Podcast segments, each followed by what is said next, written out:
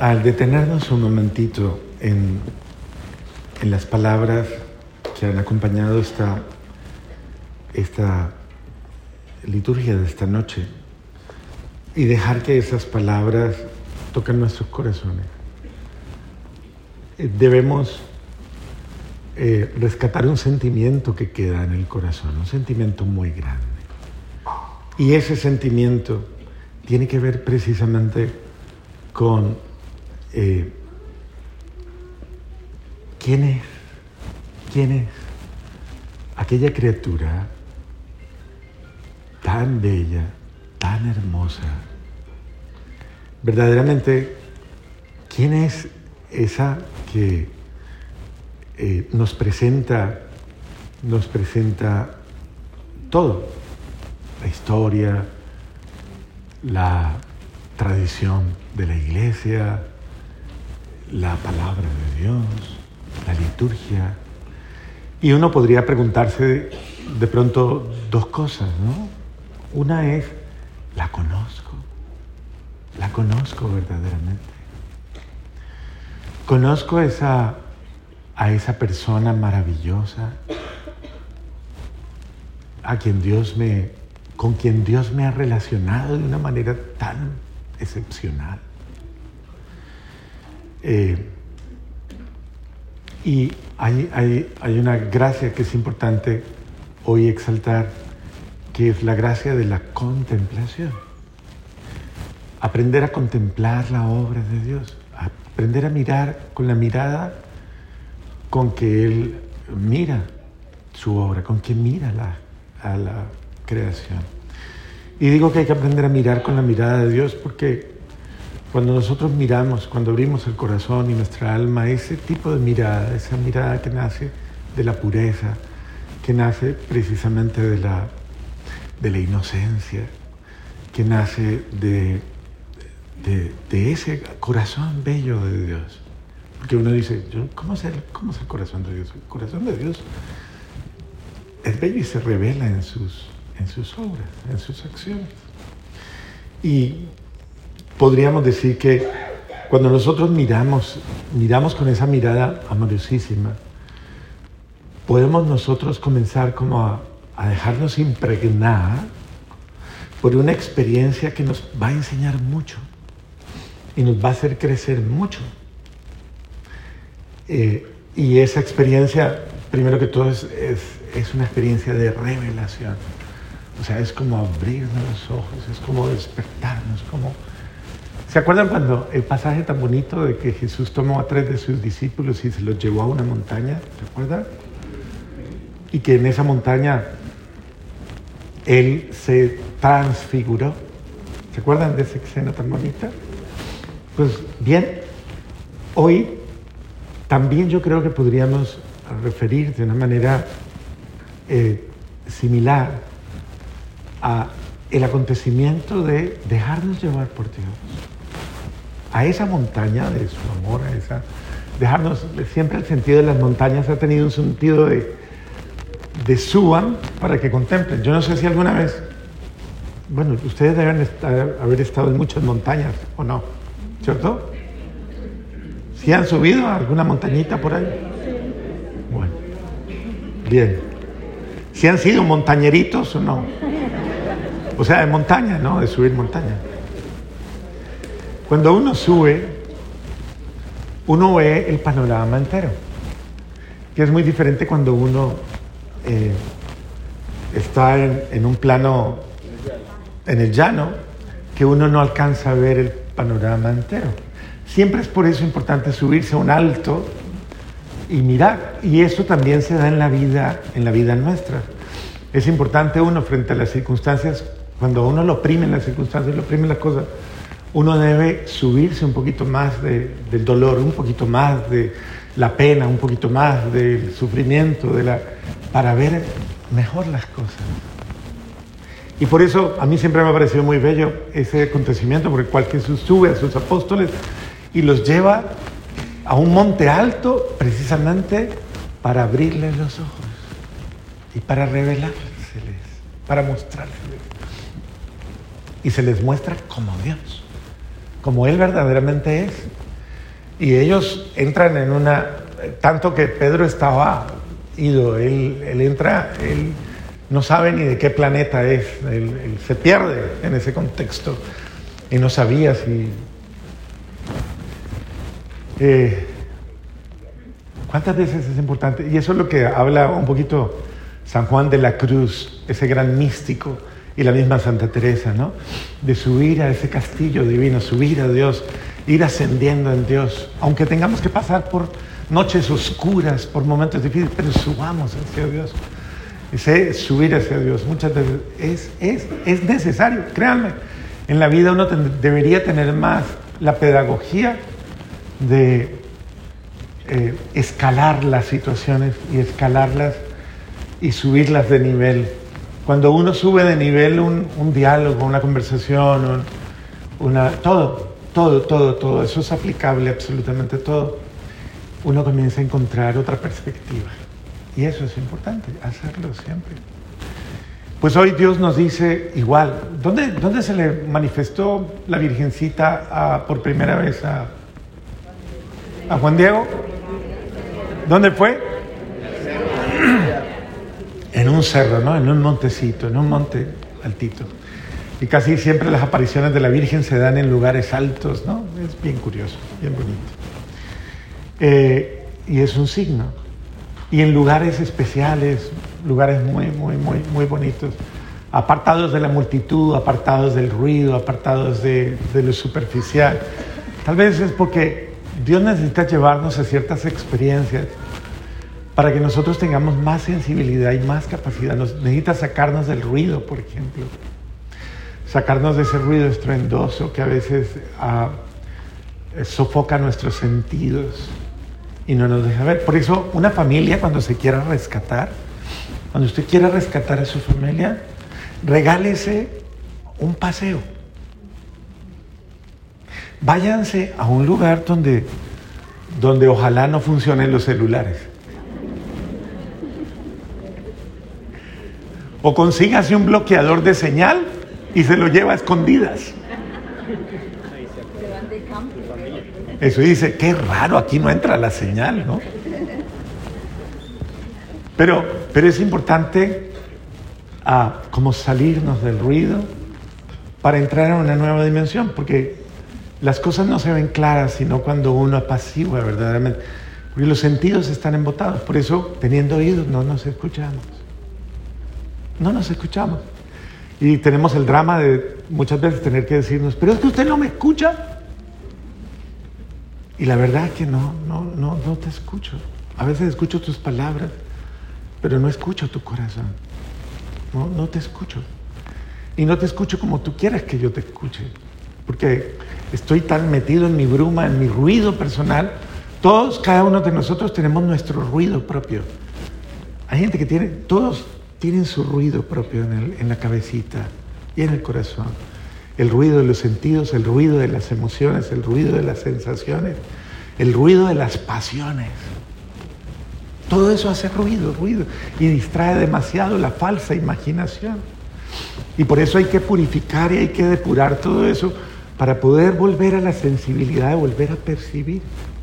Por eso hoy el, el Señor también tenemos que comprenderlo, cuando dice, tienen ojos pero no ven. Y es verdad, tenemos ojos, pero no vemos. No nos notamos, no nos damos cuenta. Y eso nos va pasando porque, porque lastimosamente perdemos la sensibilidad de ver. Entonces, como no nos vemos, no nos leemos. Y hoy día la gente no lee a la gente, no la sabe leer, ¿por qué no? Entonces puede que el otro esté viviendo su drama, la otra persona esté en su situación bien dolorosa y nadie le ve. Nadie ve su tristeza, nadie ve su soledad, nadie ve su cansancio, nadie ve su realidad. Nadie la ve y esas personas se sienten solas.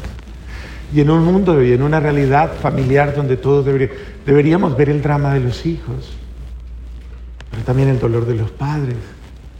Deberíamos ver, verdaderamente saber ver y saber notar y saber ser oportunos y saber llegar en esas señales que dan los seres humanos, porque los seres humanos dan señales, ¿o no? dan señales constantemente. Lo que pasa es que, obvio, tenemos tantos distractores, tantos, tantos distractores, tantas cosas que, lastimosamente eh, ya no sabemos ni vernos, ni leernos, ni mirarnos, ni escucharnos, ni, ni entendernos. Por eso es importante entrar en esa nueva dimensión, tal vez como los enamorados, entrar como en esa órbita en la que como que se emboban. De verdad, y se meten en esa burbuja y en esa realidad, y se perciben, y se sienten, y a veces hasta se dicen cosas sin hablar. Eso les pasa a los enamorados, ¿o no?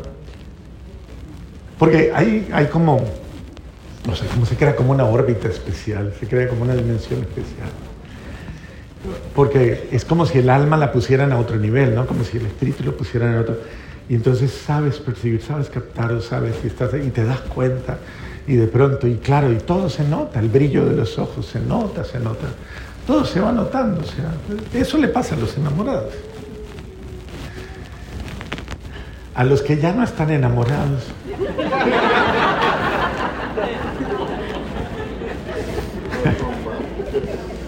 Ni mire para el lado, no vaya a mirar. Disimule, disimule. Pero deberíamos, de verdad, y eso es lo que la gracia que nos da la, la acción de Dios en nuestra vida. Por eso Dios nos quiere llevar a una experiencia en la que nosotros recuperemos nos recuperemos y recuperemos esa órbita del amor, esa órbita de... Por eso las parejas cuando llegan a cierto momento dicen, nos vamos de luna de miel. ¿Y eso para qué sirve?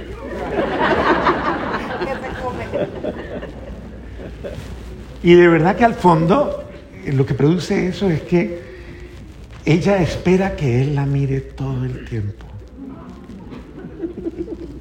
y, se dedique a, cuidarla, a consolar, a detalles bonitos, a gestos. y, él también espera e, exactamente lo mismo. Y hay una especie de como de eso. Eh, es la esfera en la cual entramos en la intimidad, en la intimidad de los dos. Todos necesitamos entrar en esa intimidad. Esa es la intimidad de Dios. Que Él sabe enamorar el corazón. Si hay alguien que sepa llenarlo de, es Dios. Él sabe llenar mi alma de amor, llenarla de, de ilusión, porque Él es el verdadero amor. Lo que pasa es que nos enamoramos de la fantasía. No vaya a mirar para el lado. Pero. Porque eso es bajar a la realidad. Muy duro, muy duro. Siga soñando que eso le va mejor. Pero de verdad nos enamoramos de la fantasía y es una fantasía. Pero Él que es el amor, es, Él es el autor del amor que enamora y que lleva el alma a niveles mucho más grandes, a niveles muy bellos, a niveles hermosos, indescriptibles, inenarrables. Por eso es que los enamorados no saben qué decir. Ellos dicen, es que no sé cómo decírselo. Es que no hay palabras, es que no hay... Cuando ya no hay amor, cualquier palabra molesta, cualquier palabra incomoda. Eh, Dios que nos quiere hablar, porque Dios nos quiere enamorar de Él. Dios que nos quiere hablar, quiere llevarnos un poco más al desierto de su amor, al encuentro con Él, al silencio con Él. Porque quiere enseñarnos a que, a que de nuestro corazón caiga esos obstáculos que nos impiden mirar lo bello de Dios, mirar lo hermoso de Dios para nosotros. Y una de las realidades hermosas que es importante ver hoy es a su mamá, que es hermosa, porque él se inspiró en ella. Él, él la deseó, la soñó, la, se recreó con ella. Lo más. Créanme, eh, yo soy muy amigo de Santo Tomás de Aquino en esas expresiones y Santo Tomás de Aquino dice cosas muy lindas, dice cosas bellas, dice que ella es lo más grande que existe. Solo eh, inferior, obviamente, a Dios, que es su creador. Ella es creación, pero es la creación más grande que existe. Santo Tomás de Aquino, que es uno de los grandes santos de la historia de la iglesia, él dice cosas muy fuertes, dice, póngale cuidado, esto es bonito, dice, ni siquiera el universo entero. ¿Usted se ha puesto a pensar en el universo? Ustedes sí, cuando están enamorados y salen allá a la finca y, miran para el cielo. ¿Él le ha regalado la luna alguna vez, José? ¿No? ¿No? Pues hágalo, hermano. Las estrellas y el firmamento y, la, y todas las cosas y las constelaciones y bueno, y todo este tipo de cosas.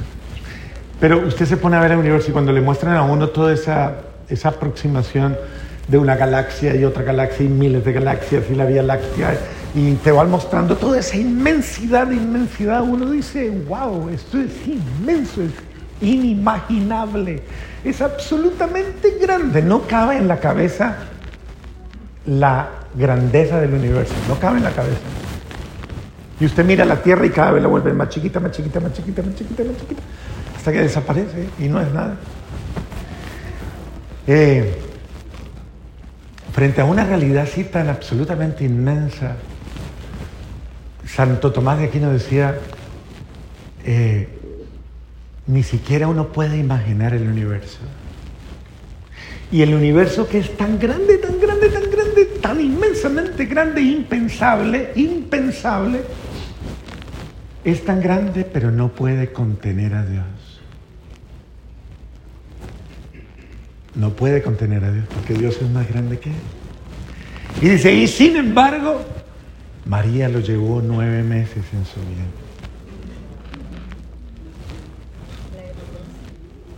¿Sí ve?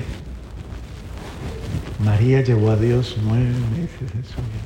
Pero ni siquiera el universo entero. Pero ella sí lo pudo contener.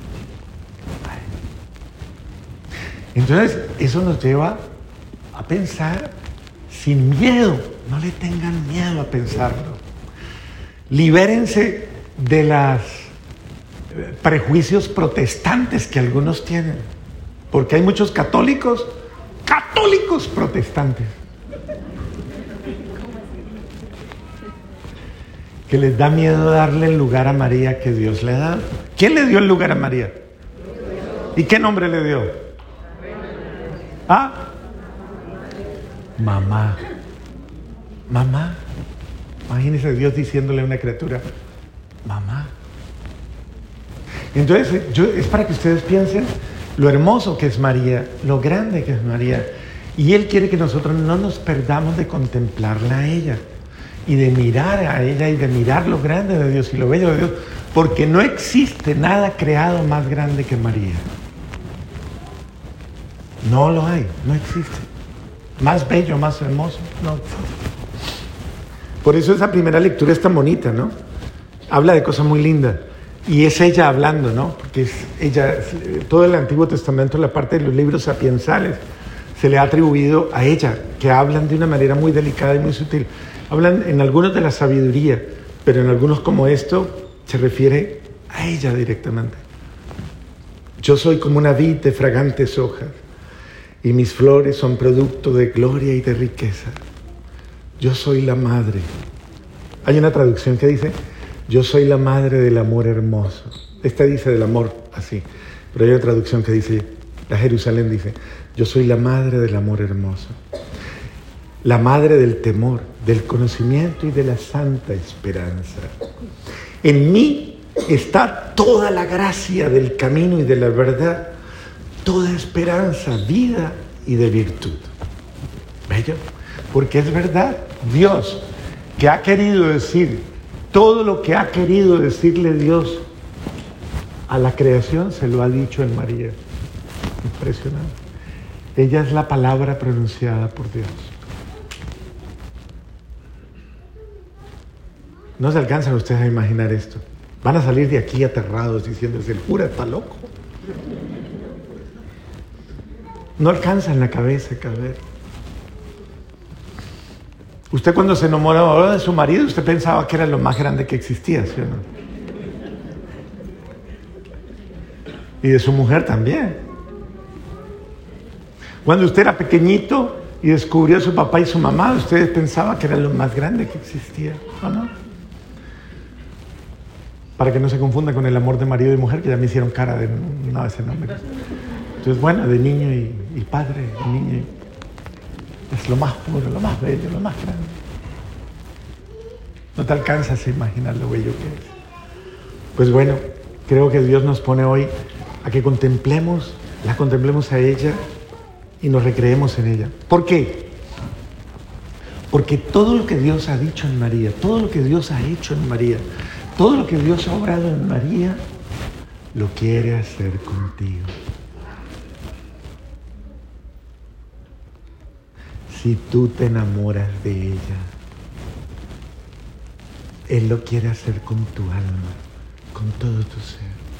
Él quiere que tú, aunque seas pequeñito y pases desapercibido, que todo tu ser, tu alma y tu espíritu sean tan grandes, tan hermosos, tan bellos, que sean verdaderamente admirables.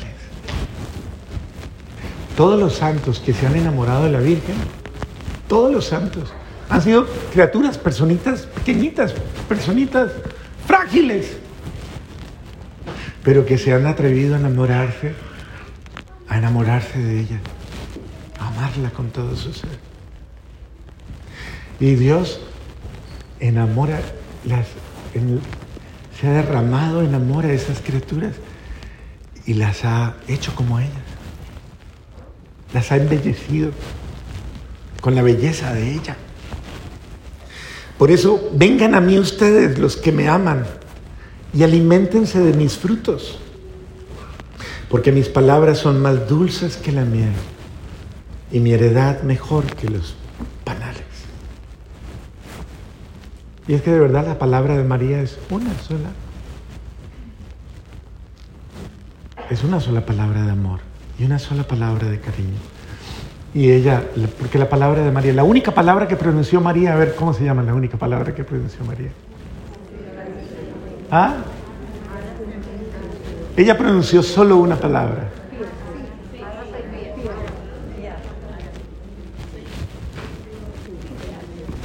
No. La única palabra que pronunció María es Jesucristo.